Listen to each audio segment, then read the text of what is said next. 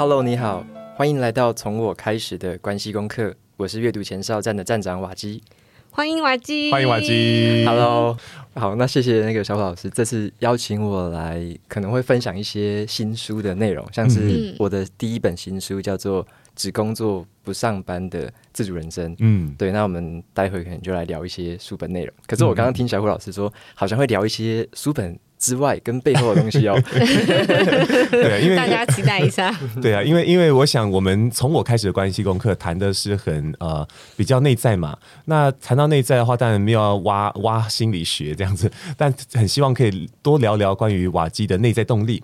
那尤其是这本书，我们读到这这本书的时候，其实很多的章节的，无论是开头还是说中间，哎，都会谈到哎女朋友的关系啊，那就相信嗯，因为瓦基是一个呃重视关系，然后重视。是这个另外一半的一个人，呃，所以我想，嗯，今天呢，我想我们这个节目会变得有点像八卦节目一样。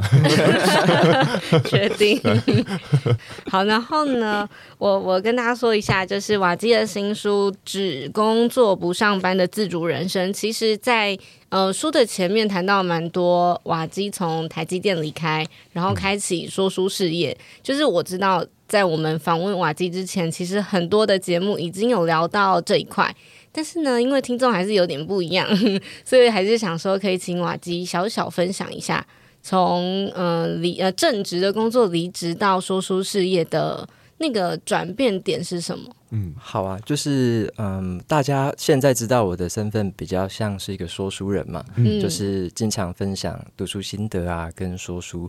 那我之前在一开始我在职场的第一个十年，就全部都是在台积电这家公司工作。嗯，然后在公司工作的期间，其实我也是很投入，我等于是有点工作狂的态度。嗯，就是我我在工作上是一个很拼命的那种形式。那我就在工作上其实也做得不错。然后，但是做得不错，有一个状况就发生了，就是因为我把我的心思跟我的优先序。几乎是全部都奉献给工作，嗯，嗯，那变成说有一些跟我的女友的关系，跟亲呃亲人，还有跟朋友的关系，渐渐的那个没有那么紧密，嗯，就等于说我好多事情都会呃把他们放在后面。例如说有时候像我跟女友可能约好了出去要出国玩，嗯，可是呢，呃机票跟饭店都订好了，可是我就我自己那时候就是有点渣男了，啊，就感觉是这样，嗯，就是要。明明就是工作，那个老板可能也没有说特别说你不能出国，或者说你不能这样。嗯、可是我就为了求表现，嗯，这种感觉就是，哎、欸，那我就自己主动把那个行程取消，嗯，然后说好，那这个工作我要主动承担，嗯，主动站出来，这种感觉，对，然后就是这样子，久而久之啊，就这个不只是一件事情而已，就好多次之后，然后跟女友的关系啊，然后有时候跟朋友，有时候也会爽约，就是因为工作很忙嘛，嗯、就说啊，这次不好意思，我不能去。但是我那时候都觉得好像没有什么愧疚感，嗯、可是后来这样想起来，会觉得其实很不好，然后那种方式很不好，嗯、所以后来我就渐渐的觉得我好像在这个上面有点失衡了。嗯，那我就去回头去思考，耶，那我到底在追求什么？嗯、只是追求工作吗？还是职位？还是薪水？我到底在追什么？嗯、那就是因为这样的一个质疑，我就开始在还在工作的时候，我去就试着去。读更多的书，然后从书里面去找一些答案，像是人生的意义啊，然后自己该怎么样规划自己的职业，嗯，那在这个过程中，我就也把我阅读的东西继续写成文章分享出来，嗯，然后就做着做着，我发现我不但找到了一些答案跟方法，而且我在分享的过程中也渐渐的变成一个好像在经营自媒体的那种感觉，嗯，那就做着做着，所以说我大概在工作。第八年的时候开始做这件事吧，然后做到第九、第十年的时候，这两年多的这个经营成果，就发现，哎，渐渐的越来越有起色。嗯，那所以之后我才开始考虑，是不是要那个有点像转行，或者说转换跑道，进入这个说书跟呃分享阅读心得的这一个像现在这个事业这样子。嗯，所以这个就变成了我后来在呃去年这个时间点，然后就决定从台积电离职。然后就成为了一个现在等于是一个全职的说书人这样子，哦、这就是过去这一路上的一些转换哦。对，因为书的关系，所以就启程了。因为我其实有看到，就是瓦基书里面有一个专长能力表，嗯，还有两年封面故事，嗯，我超喜欢两年封面故事，嗯，就是因为从呃呃一个正职工作要离开好了，就是大家现在不是年轻人会流行什么裸辞吗？什么对对对，就是那个。点是因为你把这些能力表啊，或者是你的封面故事想出来之后，才有一个下一步吗？因为我觉得大家听完之后就可以看书里面，我很喜欢表格，嗯、就是看完之后我还跟小虎说，哎，因为我们那时候去年在列今年 Q one 的事情的时候，我就跟小虎说，嗯，你来列一下你二零二三年的封面故事，这样 对。对，我是我觉得那个那种感觉是像我一开始的时候，我还没有什么方向，嗯、我一开始的方向就觉得。我这个我这一辈子就是要好好的工作，嗯、然后最后可以赚到很多钱，然后呃有孩子有房子有妻子，然后可以退休。嗯、我一开始的假想是这样的，嗯、那后来我就发现，诶，好像有更多更有趣的人生的道路。我就因为我透过阅读看到了好多好多的生活方式哦，嗯、然后也透过我自己去研究说，诶，好多的人他们在做什么，各行各业怎么做，那哪一些是我自己有兴趣的，那那我就开始在想好多的可能性。嗯，所以我在书里面分享的那个十年计划跟两年的封面故事，其实它就是有一点，呃，让我们去跳出那个框架去思考一下，如果你可以成为某样的人，或者说有某一个比较遥远的生活方式是你自己理想的、你向往的，那个活在那个状态的人，你会长什么样子？那那个就是要我们跳脱框架，就是不要说现在你是什么，而是如果可以的话，你未来。有可能会变什么？嗯，所以那一个练习就让我试着去跳出来去想，嗯，我真正在乎、我喜欢做的事情，我想要跟谁在一起，我想要做什么事。那有这样的想象之后，我就把它先写下来，有点像一个很遥远的愿景，先写下来。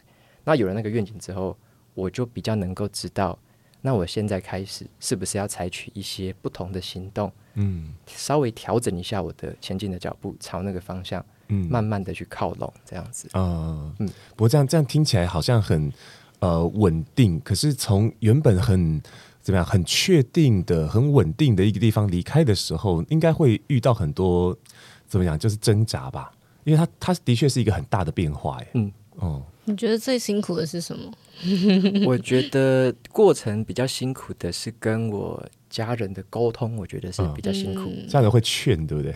嗯嗯，因为我是公务员家庭出身，所以、嗯呃、超有感，超有感。而且我是 我爸妈他们的兄弟姐妹，也大部分都是公务员，大概九成吧。哦、对，好好高哦，九成呢？对，超过九成。对，哦、就我印象中只有一两个是做自己的生意。嗯、所以我们小时候被栽培，或者说我自己成长的路线，我会觉得我会比较倾向。一开始我会比较倾向那样子比较稳定的工作，嗯、因为我看到的是，哎、欸，好像蛮稳定的，然后也有，就包含说退休之后，好像也过得还不错这样子，嗯、所以我一开始的想象是这样。嗯、那嗯，所以我要沟通的时候，我会变成说，我那时候有这个念头，我有点想要离职，嗯，就是我做做这件事情，跟我台积电的生活比起来，我发现更让我觉得，我每一天醒来就想要去。读书，我就想要写文章，嗯、每天起来我就想要去分享，就、嗯、想要做一点可能让我的网站变得更好看之类的，嗯、我就会很有动力的一直想做这件事。嗯、而且我已经做了一年多了之后，我就开始想说，如果我能够把我醒来的每一刻都用来做这些让我活力充沛的事情，嗯、百分之百都用来做的话，那会是一个怎么样的我？嗯、对，那我又想另外一个。如果我是稍微将就一下，我可能是每一天也是十几、十几、十二个小时在公司工作。嗯，做完之后，虽然说是我擅长的事情，可是它没有让我这么样的活力充沛。嗯，对。嗯、那我只是很擅长。那我做完了那么多的时间，我最后只用每一天可能一两个小时的时间留给自己，嗯，去做那些事情的话，那这样子的人生再过十年、二十年，有什么意思呢？我觉得那时候就问自己这件事。嗯嗯、所以我给自己的更遥远的一个想象，就是我在想。那如果两三年后，我是呃跳脱了现在的身份，嗯，我是可以百分之百的投入我的心力去做一些我自己感到很有活力的事情，我很有兴趣的事情，嗯、那会是一个怎样的我？嗯、所以那个辞职的念头就冒出来了，嗯嗯，对。那我当时就想要跟我的家人去沟通，嗯，我好想知道你怎么开口啊？从我开始，对啊，我我那时候其实也犹豫很久了，我、嗯、我。因为我大概知道我会遭遇到极大的反对，嗯，一一一定的嘛，就是他们，因为他们已经一直以来都觉得，诶，你在台积电做的很好啊，嗯、而且他们也觉得很风光，就是过年、嗯、对过年啊，嗯、然后跟他们的朋友什么的，他都可以说，我的儿子在台积电工作，哇，帅帅帅帅帅，后面在发光，对对对对对对，这样就那种感觉。所以，包含过年也是嘛，回家亲友都会说：“哎，你你现在还在台积电吗？做的怎么样？”然后我觉得：“哎，做的很好啊。”就是那种感觉。嗯，所以我可以期待的是。光是跟他们沟通这件事，可能是对他是一个很大的冲击。嗯，他可能会想，哎，那以后我要跟我的朋友说我孩子在干嘛？嗯，他他在诶不知道在干嘛。对，爸妈都会需要一个东西，那个仪式性有没有去交代到底谁是谁？对，他如果说不出口，好像就对。所以我那时候就犹豫了很久，我还是决定跟他们讲。嗯，因因为我那时候有一个想法是说，我原本跟我女友很多冲突都是因为我先斩后奏。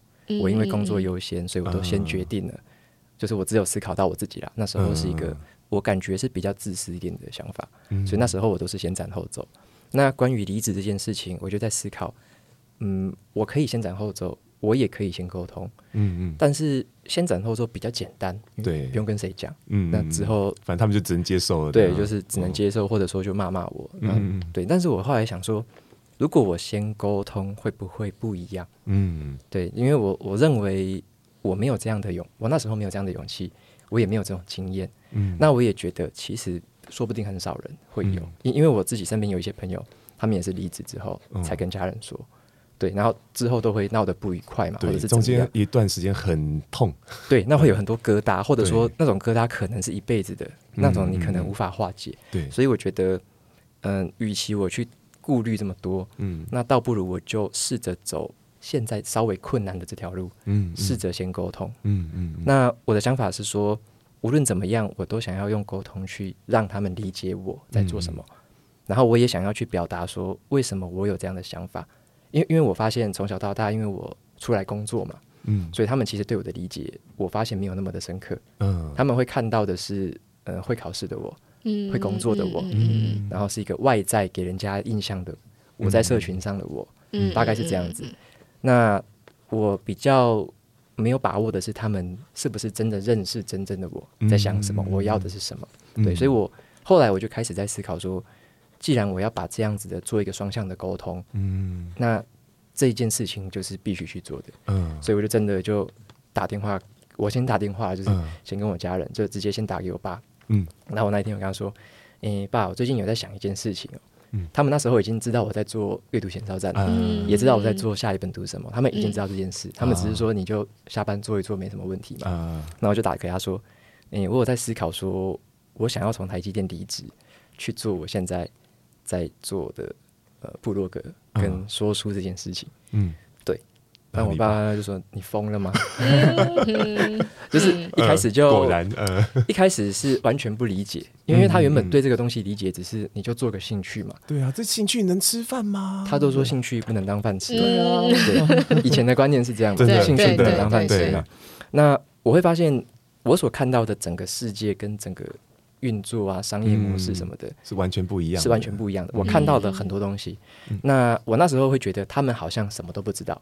我那时候觉得啦，嗯，所以当然以我的态度，我会觉得，哎，这是一个冲突。嗯，那对他们来说也是，他们看过了这几十年，他们已经活了这么大把岁数，看尽了人间冷暖，嗯，然后突然你做一个这样的决定，他们以前其实也看过很多人做了某种类似的决定，可能也落得很失败的下场。嗯，突然去做一个生意，然后就赔光光。对，做生意赔光，或者是裸辞，然后过得很差，还是说怎么样？他们也看过很多。失败的案例嘛，嗯，所以他们心中第一个就很担心我会不会这样，嗯，所以光是这两个观念跟理解上的差异，嗯，他就强烈的反对，他说你绝对不能这么做，反正就是，呃，一开始就是用那种比大家都比较情绪性嘛，嗯，我也不开心啊，他也不开心，那种感觉，所以前几次的沟通。其实没什么成果，嗯，就只是一直在冲突，就是我就是要走，我就是要走，然后他就说你你你不能，哎，不是你不能走，就是不准你走之类的，对，就是说你不能这样。刚刚那个是你心里的 OS，对对对对对。然后，然后我就很怕说会不会讲一讲，他说我要跟你断绝关系，会不会这样？哦，还还好没有这样，还 好还好。哎，确实，如果父母会用这样方式来来怎么讲，就阻止小孩做什么事情，那那个真的还蛮伤心的，对，是很伤心的。对，那那我其实也很庆幸他们没有、啊、没有这样子，嗯、对对对。那后来的话，其实我就我后来嗯、呃、花了大概一年的时间，嗯，在沟通这件事，嗯，沟通完之后，我才真的提去提离职这样子。啊、所以那一年的时间，我觉得就变成是我大概每个礼拜吧，嗯，都会反正都打电话回家详细的沟通一次嘛。嗯、那就每一次每一次的，我就会跟他们讲说，诶，做这个东西，做例如说做部落格，他的收入是哪些？嗯，啊，例如说做说书。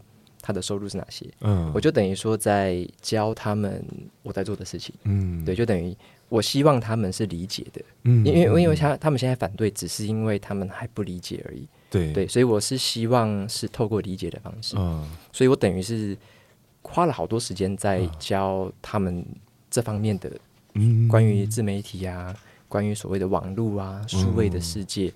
怎么样？呃，有商业模式这样子，对，嗯、所以我等于是在做这样的一个教学。啊，嗯、那变成越教，他们渐渐的越来越理解，嗯，因为他们开始懂了，这样，对，开始懂了，开只是开始懂这样子，嗯、那他们他们就会开始提很多问题嘛，嗯、例如说，诶，真的有你说的这么好吗？诶、嗯，这个未来真的有这样的成长趋势吗？嗯，然后你可以确保呃，大家以后还想看吗？啊，会不会以后没有人看书了？嗯、所以我之前很挫折的一个是，他们会认为，呃，都没有人在看书了嘛，嗯，根本没有小孩子也不看嘛，嗯，那你如果他们以为我在。我要卖书了，他们以为我是要卖书的，嗯、但你事实上你是帮助那些可能没太多时间看书，可以给摘要一下。他们如果看有喜欢的再买，很多人是这样子啊。是啊，是啊，是啊，就缺其实缺乏这个管道。对，那他们会担忧的很多事情，就持续的跟我反映，那我就试着去回答。所以在过程当中，其实我也得到了蛮多的收获啦。嗯，就是哎，原来他们有担心那些事情，有些我可能没想过。嗯，那我就在这个过程中，我就渐渐的去思考怎么样回答。甚至我就在做更多的功课，嗯，想着要要怎么样去说服他们，所以这样子的一个模式它可行。那为什么可行？我就要找好多的东西去去说服这样子。嗯，哇，你是一开始就做好长期抗战的准备，超级多功课在这里，真的啊，真的，这是条最难走的路。对，我一开始就做好蛮多长期抗战的准备的，因为我知道这一定是超难的，对，这很难，对。我有看到瓦基在书里的致谢是有把爸爸写一段文章，就是一段，就是文章里面有一段是爸爸，嗯、对，那是超感动。对对，就我我相信，因为我们我们在现场这样录音，刚才瓦基在讲到说，每天早上一起来，我就好想要，就好想要看书，好想要写这些东西，那瞬间是眼睛闪闪发光的。嗯，我相信瓦基一定很期很期待，就是哎，在开口跟他们说的时候，他们可以看见这一面。因为他们刚刚也讲到，这过去看到的是那个，我们都用这样讲起来叫书呆子，对不对？对有一点 书呆子瓦基，对啊，比较像是那样的感觉。所以，所以，呃，如果如果能够让他们看见这样子的自己，这么充满活力的自己，那是有多好的一件事，对啊。但是，我就发，我就发现很多人都会在这边就开始先卡关了，因为一开始这个期待，他没有想到那个最坏的打算，就只想着，哎。呃，因为我就好希望我的家人，无论是自己爸爸妈妈，还是还是就是喜欢的人，能够能够看得见自己这个时候有多有活力。如果他们能够体会我这感觉多好，可是一开口的时候，诶，马上遇到那种挫折感，然后就会自己断绝关系。但是瓦基很有爱哦。哦，就是一开始就就就可能已经想好了，爸爸可能会是这种这种感觉，因为我我当时在想，嗯，那我在想，嗯，爸爸第一句话是什么？爸爸第一句话什么？我我在想，本来是什么，很情绪化这样，哦，没想到比我更更严重，你是疯了吗？还还有一些比较不容易不能出现在节目上的哦，可以可以可以，自己逼逼掉的，对，自己消音，OK，懂。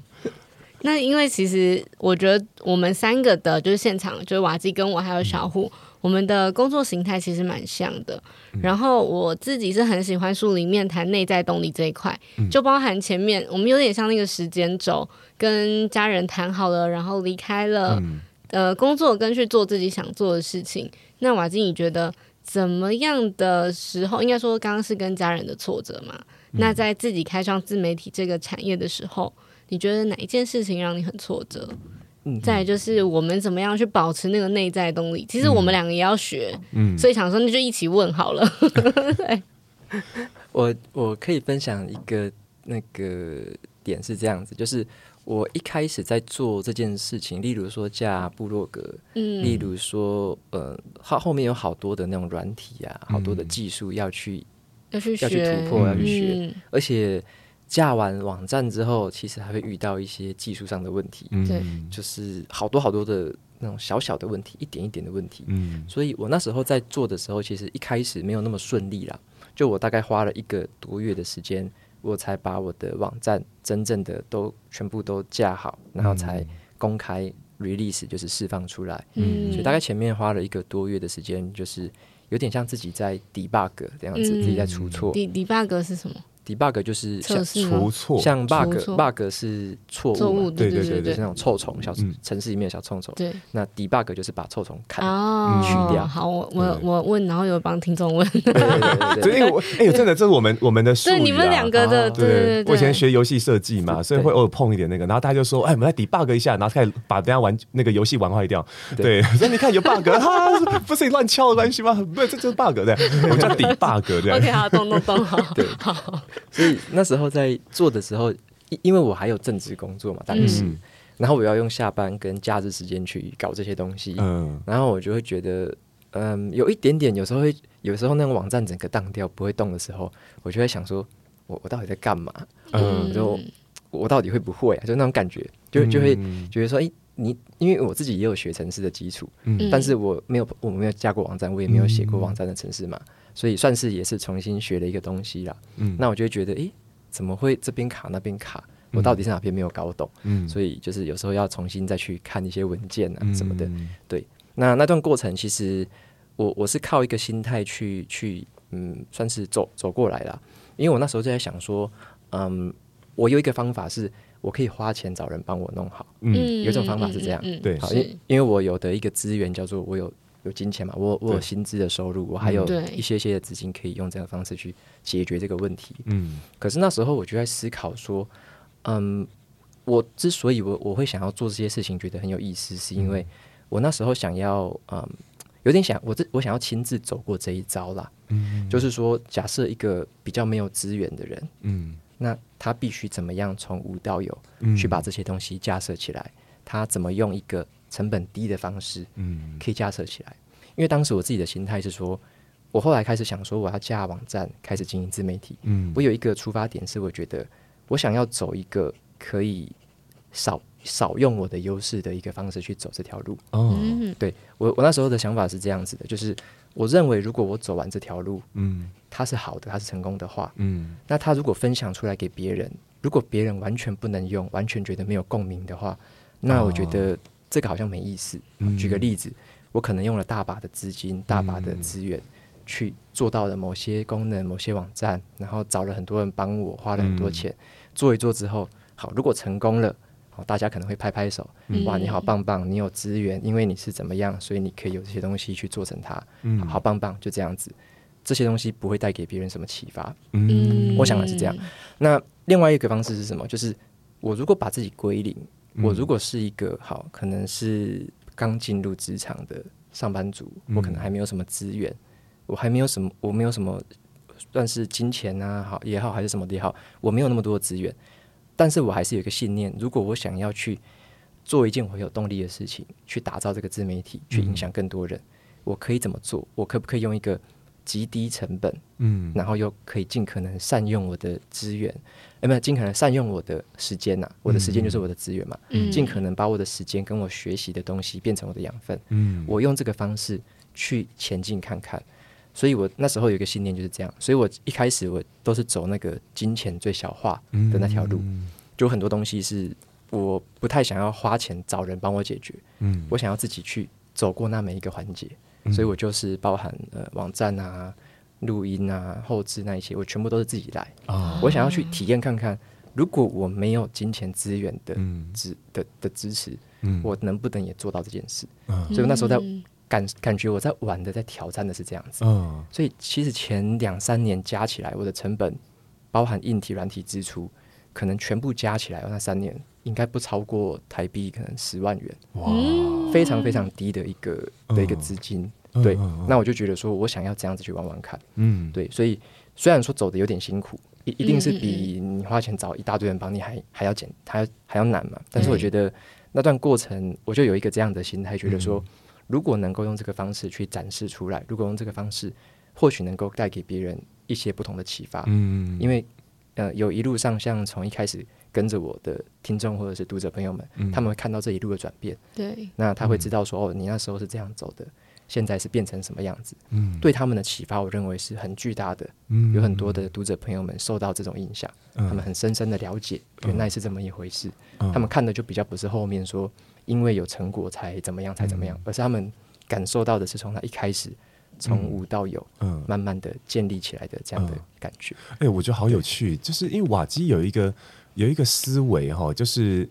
都走都走很难走的路，嗯，就是你你你知道有很多选择，像像刚刚讲的那个辞职这件事，我也可以先斩后奏，但是你偏偏要就是要到沟通完了，等大大家都愿意支持了才做下去。然后刚刚那个架网站也是，确实真的花个几万块 就可以把网站做好，可是偏偏要自己摸，花自己的时间去做，但是后面带出来是一个好的成果啦，就是说，因为因为他的出发点很好。想要去启发他人，嗯，然后然后也让自己有所启发，这样子，嗯，是什么样子的原因让你有这种思维啊？我很好奇，那是也是阅读来的吗？嗯，也是也是透过阅读来的。哦哦哦，对，嗯，因为我那时候在，我是我开始架网站时，我写了大概二十多篇的心得之后，嗯。嗯，我才开始去，因为我原本写部落格，我是写在 Medium，我是写在。别人大公司的平台上，对，有点像台湾的匹克邦吧。然后我就写在国外的国外版的匹克邦。嗯，那我后来就觉得说，嗯，我如果要把这个东西当成一个我长期要经营下去的事情，嗯，它有可能会转换成一种个人的品牌形象，那甚至是一个自媒体的一个生态。那我就很认真的思考，呃，架网站这件事情。嗯，对，所以我那时候才才决定，我看了很多书之后，我才慢慢的把我的想法收敛起来。决定要用一个呃自由的网站，嗯，这样子，对。那你说为什么要从这个模式去走？是因为我看到，嗯，蛮多我欣赏的人，他们例如说一些作者，嗯，一些作家，他们其实一开始的的路线，其实也没有说是一个。大富大贵，或者说他们、嗯、他们不是一个本身就有背景或本身就有很多资源的人，嗯，他们可能也是像我们一样一个很平凡的一个出身，嗯，然后但是对某一件事情他很有热情，嗯，对某件事情他觉得他想要投入去解决它，嗯，然后他们就真的花时间花他们的精力去投入去解决，嗯，那透过这样解决了一个一个小小的问题，累积起来，后来是。才会成为他们后来可能可以写成一本书啊，嗯、可能可以发展成一门事业，包含可能是咨询啊，可能是做产品做服务、嗯、都一样。他们的起点都会是一个蛮小的一个开始。嗯，对。那我我蛮喜欢的是那种，就是从这种呃资源比较匮乏，相对啦，就是我们看可能会觉得某些人他的资源相对匮乏。可是就是因为这些匮乏，让他有了一些不同的创意出现。嗯，他会觉得这些匮乏不是绝对的。那他会觉得说，呃，我是不是可以用一些不同的杠杆的一些优势，嗯、去把我这些劣势转换成优势？嗯、我我很喜欢这样的一个故事跟心态，嗯、所以我自己很欣赏。那对于我自己来说，我觉得我也应该要这么做，会比较有意思。嗯、对，比起我就比起我只是例如说很多你你是靠什么？你是靠什么？对，我认为那样子的话好像比较不好玩。嗯、对，那我觉得比较有挑战性的，因为我喜欢有挑战性。嗯比较有挑战性的应该是怎么样在别人看起来觉得很匮乏的资源、很很不好的状况下，嗯、我还是可以逆转，我还是可以翻盘，嗯、我还是可以用某种诶更有趣、更有创意的方法去克服它。嗯、对，所以我说我自己的心态大大概是走这样的一个模式，所以才会导致我刚刚说我从那个就是有点像是把自己从零归零。再再出发这样子，哎、欸，我真的觉得那个阅读这件事情对瓦基的影响比想象中还深呢、欸。就是刻在我阅读上面的名字的感觉，是不是这种概念？刻在那个页页页页面上面，那什么很深很深的地方的。对对对对。欸、其实我刚刚想到那个莱特兄弟，他们他们一开始在坐飞机的时候，其实有另外一个团队更有钱。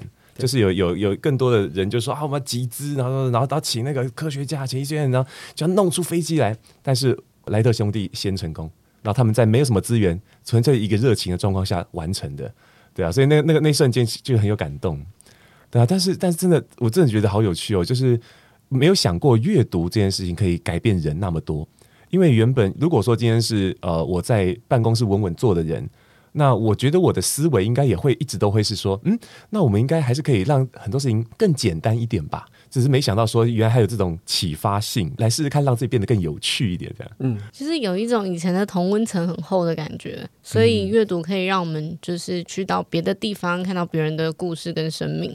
嗯，好，然后我觉得可以进入到小虎想要就是最关心的那个议题了。对，总觉得好像应该当第一提问才对的那种。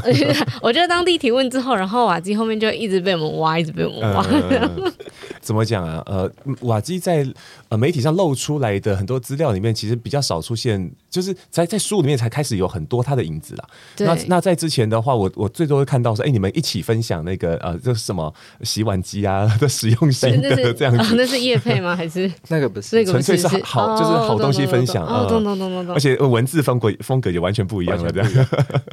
对啊，就是在在女朋友在这里面的那个呃出现很少，可是却好像是又。最重要的一个角色，因为是因为女友说实在受不了啦的的那种那个 那个那一刻起才开始有 音调是这样吗？没有，我就纯粹爱演，比那个凶很多。原来是这样。等下我来讲一下，我们要录就是要录之前还要问一下瓦基说这个仿钢可以吗？嗯。然后有女朋友的那个就是比例量可能会比较高，他就说反正他又不在这里，他也不会听到他的啊。如果我听到的，不要随便转达。其实小虎想问的是，因为呃，像我跟小虎的工作跟生活、家庭其实都在一起，嗯、就是另一半，我们其实我们不太讲另一半，我们讲伴侣，嗯、因为两个人是一起的，嗯、在伴侣关系上的支持。然后小虎看书看看就想，他其实有偷问我说，为什么我今天女朋友前不跟他分手啊，还在那边等？对啊，我觉得很神，很神奇。他说，因为他问我说，如果我们就是把瓦基跟宇轩的角色放在我们两个的身上，我会离开他吗？这样，嗯、所以就想说，那今天问本人好了，就是为什么你觉得，嗯、呃，女朋友宇轩可以在那段时间，呃，怎么讲，也不是坚持，而是等待或是陪伴，那个最重要的点。嗯你看到他接住你的到底是什么？谢谢你帮我问了。我觉得是，嗯，当时其实在我书本开头有写那一个争吵嘛，然后到到后来我先斩后奏，决定到台南，嗯、然后他留在新竹，嗯、变成是一个远距的一个感情，嗯、变成说我是呃每礼拜一到五跑到台南工作，嗯、住宿舍，然后我礼拜六日的时候回新竹、嗯、原本的住处，对，所以这样子的关系其实就。呃，维系了一段时间，嗯、那那一个争吵其实也大大概就是发生在我决定转调到台南那个时间点，嗯、所以等于是我一转调过去的那个当下，那个时候是算是关系的最低的一个地方吧，嗯、就最冷的就是那个时候，嗯、有时候就晚上传讯息已读不回之类的，嗯、所以大概在那个时候是比较是心死的状态，嗯、那种感觉就是哎、欸，反正就先。放着看看嘛，或者会怎么样、嗯、那种感觉，嗯、对，也没有马上说马上就戳破脸，嗯、对，因为因为其实在，在呃之前的话，其实关系是很不错的嘛，只是因为我自己的这种疏远，或者说我自己的这种对于工作的平衡没有抓好，嗯、等于是一直伤害了那个、嗯、呃彼此的可能是信任跟关系，嗯、就渐渐的一点一点在扣分，嗯、对，所以扣到那个时候算是一个很低很低的状态，嗯，那所以我那时候也是因为那个时候我开始去。找很多的，例如说关于我的规呃人生规划、人生意义相关的一些书，嗯、我也是那时候开始写子弹笔记，嗯、也是那个时候我才开始写了子弹笔记。嗯、那我就透过这些各种各样的方法，在那个几个月的时间内，也建立了部落格。嗯、所以我刚好那个那个时间发生了蛮多事情，是我自己很大的转变，嗯、我的心态跟我的行动渐渐的就转变。嗯，那我想要。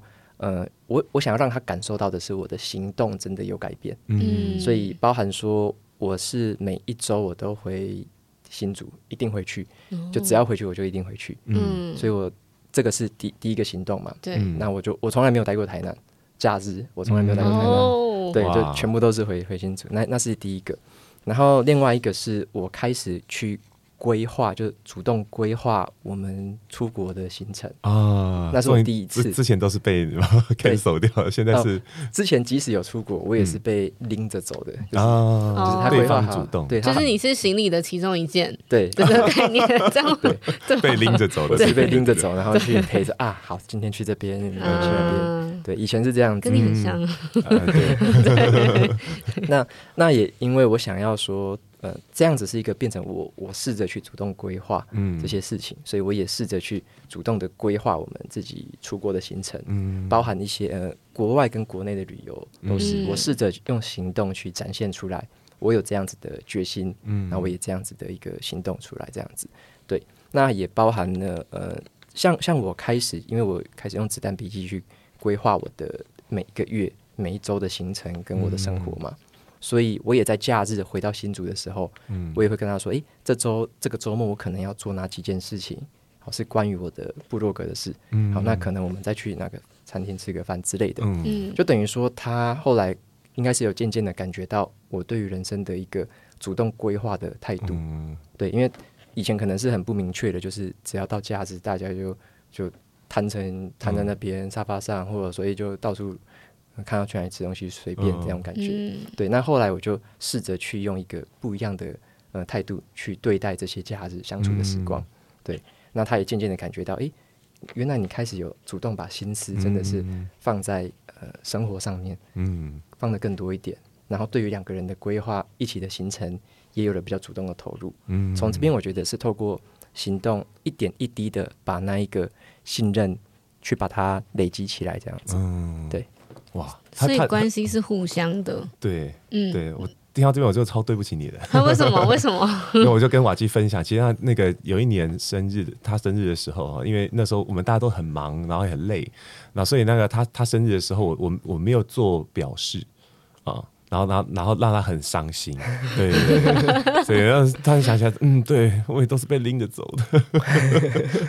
你对我不离不弃，真是不不可思议啊！下次我们可以跟宇轩交个朋友，来讨论一下到底怎么样好好的教育这两位男士。是你不够凶，一 定是你不够凶。等一下，你不能这样答，真的会被转达。我跟你讲，不是你们认识之后，他不就不会会好奇了吗？我们就是同一阵线是吗？对，OK，好好好。哦，原来录这个节目跟防瓦机可以有另外这个收获。OK，好了解。因为我想问的是，那个父母的反应跟伴侣的反应。因为其实你在展现改变给他们看，对不对？可是总觉得好像真的对于不同世代的人的话，确实比较不会有那么明确的，或是比较呃强烈的支持那样的感觉进来。但至少他们的抗拒感没那么强，对不对？好，那 Rain 呢？就是宇轩的话，他当时看到你改变的时候，他有什么样的表示？像 Rain 他在看到我开始在做部落格这件事情的时候，嗯、他感受到的应该是我的变化，嗯，我我的整个对生活态度的变化，嗯、例如说。我假我那时候假日哦，每个六日，嗯，我都是早上六点起来，嗯，其实跟一到五一样，我一到五也是六点起来，嗯，那我的假日也是，我都是六点起来，嗯，开始做事情。那对瑞来说，因为他工作上会会很疲惫嘛，所以他六日基本上就会睡得比较晚，嗯，对，所以但是他知道的是，我其实那时候其实全部都是保持同一个时间起来做事情，嗯，那这是第一点，他会知道说。你有某一个，我觉得好像女生感觉到男生有一个方向跟目标在前进，嗯、在奋斗的时候，那种感觉好像会可能触动某种神经吧。嗯、哇，你终于从男孩变男人了呀！这种感觉，对对对对，我们也会说，认真的女人最美啊。对对，对，不一定是他们很专心，而是有时候是，就算他们在很放松的状况下，你也知道他好像一直有一个目标，对，那就很有魅力，这样。对对，会很有魅力，我觉得是那种感觉，所以我就。因为我就实际的用这个行动去，我就一直在做嘛，嗯，所以他就一直知道说，好，你是有在朝向某某个方向在前进，嗯，然后我自己也很有动力啊，因为我有时候写个读书心得，嗯，我会要求他，哎，你帮我看一下这一篇好不好？嗯，所以他他不会主动看我自，不会自己主动看，嗯，但是我我就会贴给他看，用这个方法，对你，请你帮我看一下，嗯，然后呢，他每次他每一篇看完都会跟我说，哎，这边不好，哪边不好，这边怎样？因为他是一个很很客观的一个角度嘛，嗯，那他也不用害怕说会伤害到我，因为我就告诉他。你只有你可以最诚实的告诉我，所以他就可以很很真实的告诉我，所以有很多的回馈来自于他，那包含了我那时候在做部落格的同时，我也邀请他来用。就是我说，哎，你可不可以点点看这一些？你觉得顺不顺什么的？嗯，那他都会很直接的使用者体验。对，那他都会给我很多的批评啊。啊，有些批评我就去改嘛。例如说点起来有点慢啊，不顺啊。嗯，那有一些批评我是不会管的，像是他 他会说，哎，你都用那个蓝色的色调，像我是我的部落格是蓝色系嘛，蓝色跟黑色。嗯，他就说你用那个蓝色看起来。就很宅，很科技。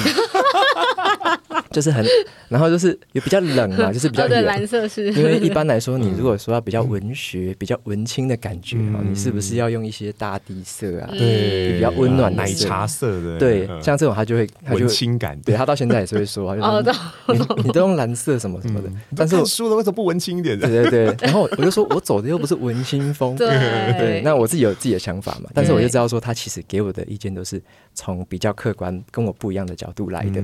对，那我就蛮喜欢他给我这些意见，嗯，所以也就是在这个这样的一个过程跟互动的一个方式之下，嗯，他其实就知道，哎、欸，你你一直，因为我也很我很意很有意识的在做这些事情，对，在寻求他的回馈，嗯，你会问他说，哎、欸，我这样子接下来跟谁合作，或者我要做什么事情好不好，嗯，会不会有什么缺点？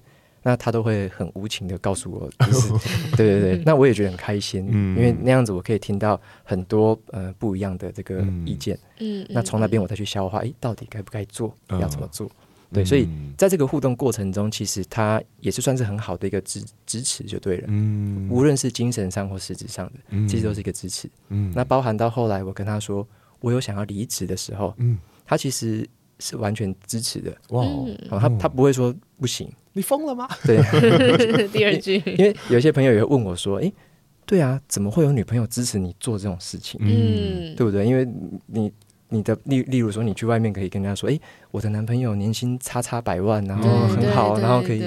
哎，他突然他今天疯了，要去做什么事情？嗯，别人可能会这样觉得，是。可是 Rain 可能好，他跟我一样，可能也是蛮怪的人，他不是这样想的，嗯，他不是这样想，他就觉得，他觉得当你有有目标，因为他。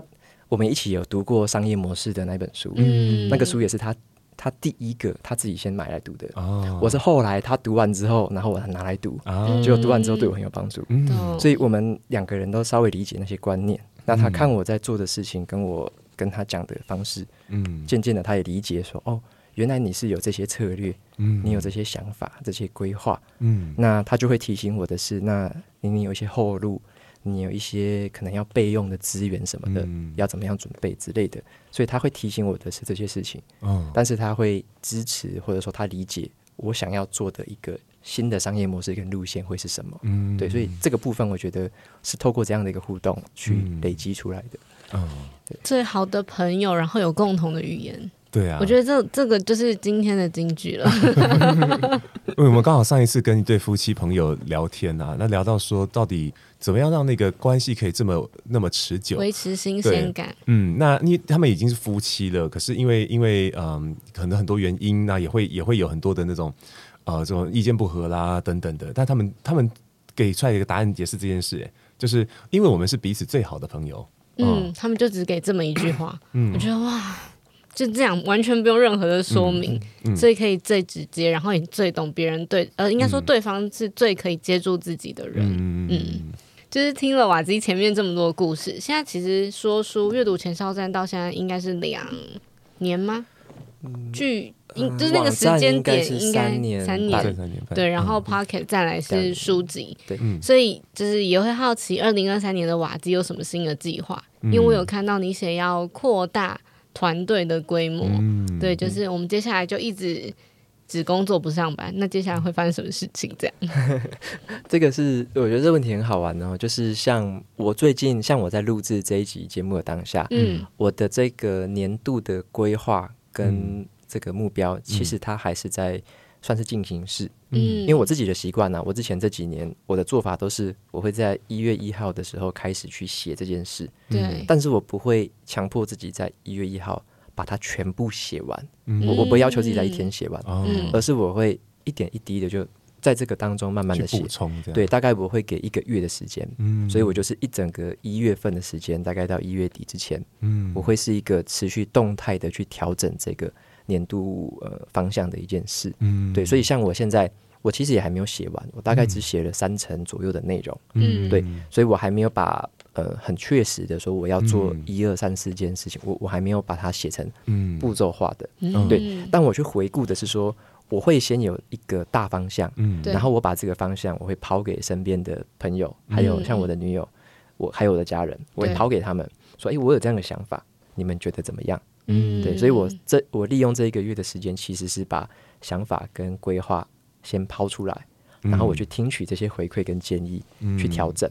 嗯，对，所以我我自己的规划方式是这样子，我觉得这个对我是最有帮助的一种方法。哦，对，那这样规划出我我前面之前几年发现，用这样的方式去规划出来的一个年度的目标跟方向，嗯。会比较容易落实，嗯。而且也比较真的可以可执行了，嗯因为它它并不是一个许愿式的想象。嗯，对，有时候我们可能会觉得一月一号就是要把今年十件事全部写完，然后今年就开始了。可是我后来我后来发现这种方式其实很不好，因为嗯，只花一天写的，其实那只是乱写而已。对一时的激情，对，然后过了两个月，你会发现，哎，好多问题嗯根本做不到什么什么的。嗯。过了三个月，你会觉得自己是很很没用的人。对对，然后到了 年底会说，哎呀，怎么又来了一次？嗯，KPI 说好的减肥呢？对，然后重新又再一次。对，然后日复一日一直在拖自己，这样反而会看不起自己。对，这样会对对嗯对对对所以我的方法是调整。我后来我后来喜欢这种方式。嗯那像我现在，我我先跟大家分享到我的阶段好了。嗯好，就我因为我还没有完成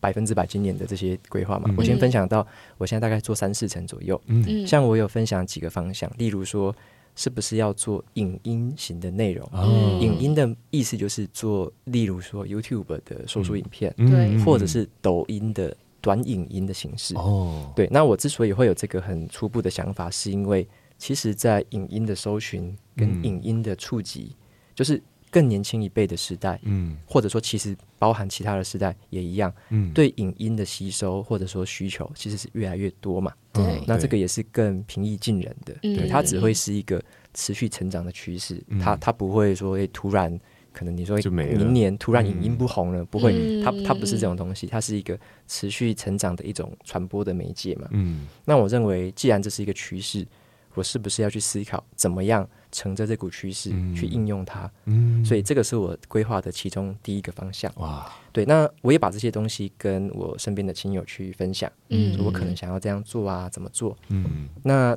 另一方面，我又会写一些自我反省或自我对话的部分，嗯，我就会去写说，像我就蛮喜欢静态的活动，嗯。我喜欢写写字、阅读，嗯可是我不喜欢录影，我其实不喜欢对着镜头，头，我也嗯我也不会搞笑，嗯。然后我我也不太 social，我也不会说跟谁嗯合拍什么影片。啊，对，蛮难的。嗯。对，我觉得那个好像不太符合我自己喜欢或向往的生活模式。嗯，对那当我知道这样子，好像我自己跟影音这边有一个这个算是 gap 或一个距离，嗯。那我要怎么样去？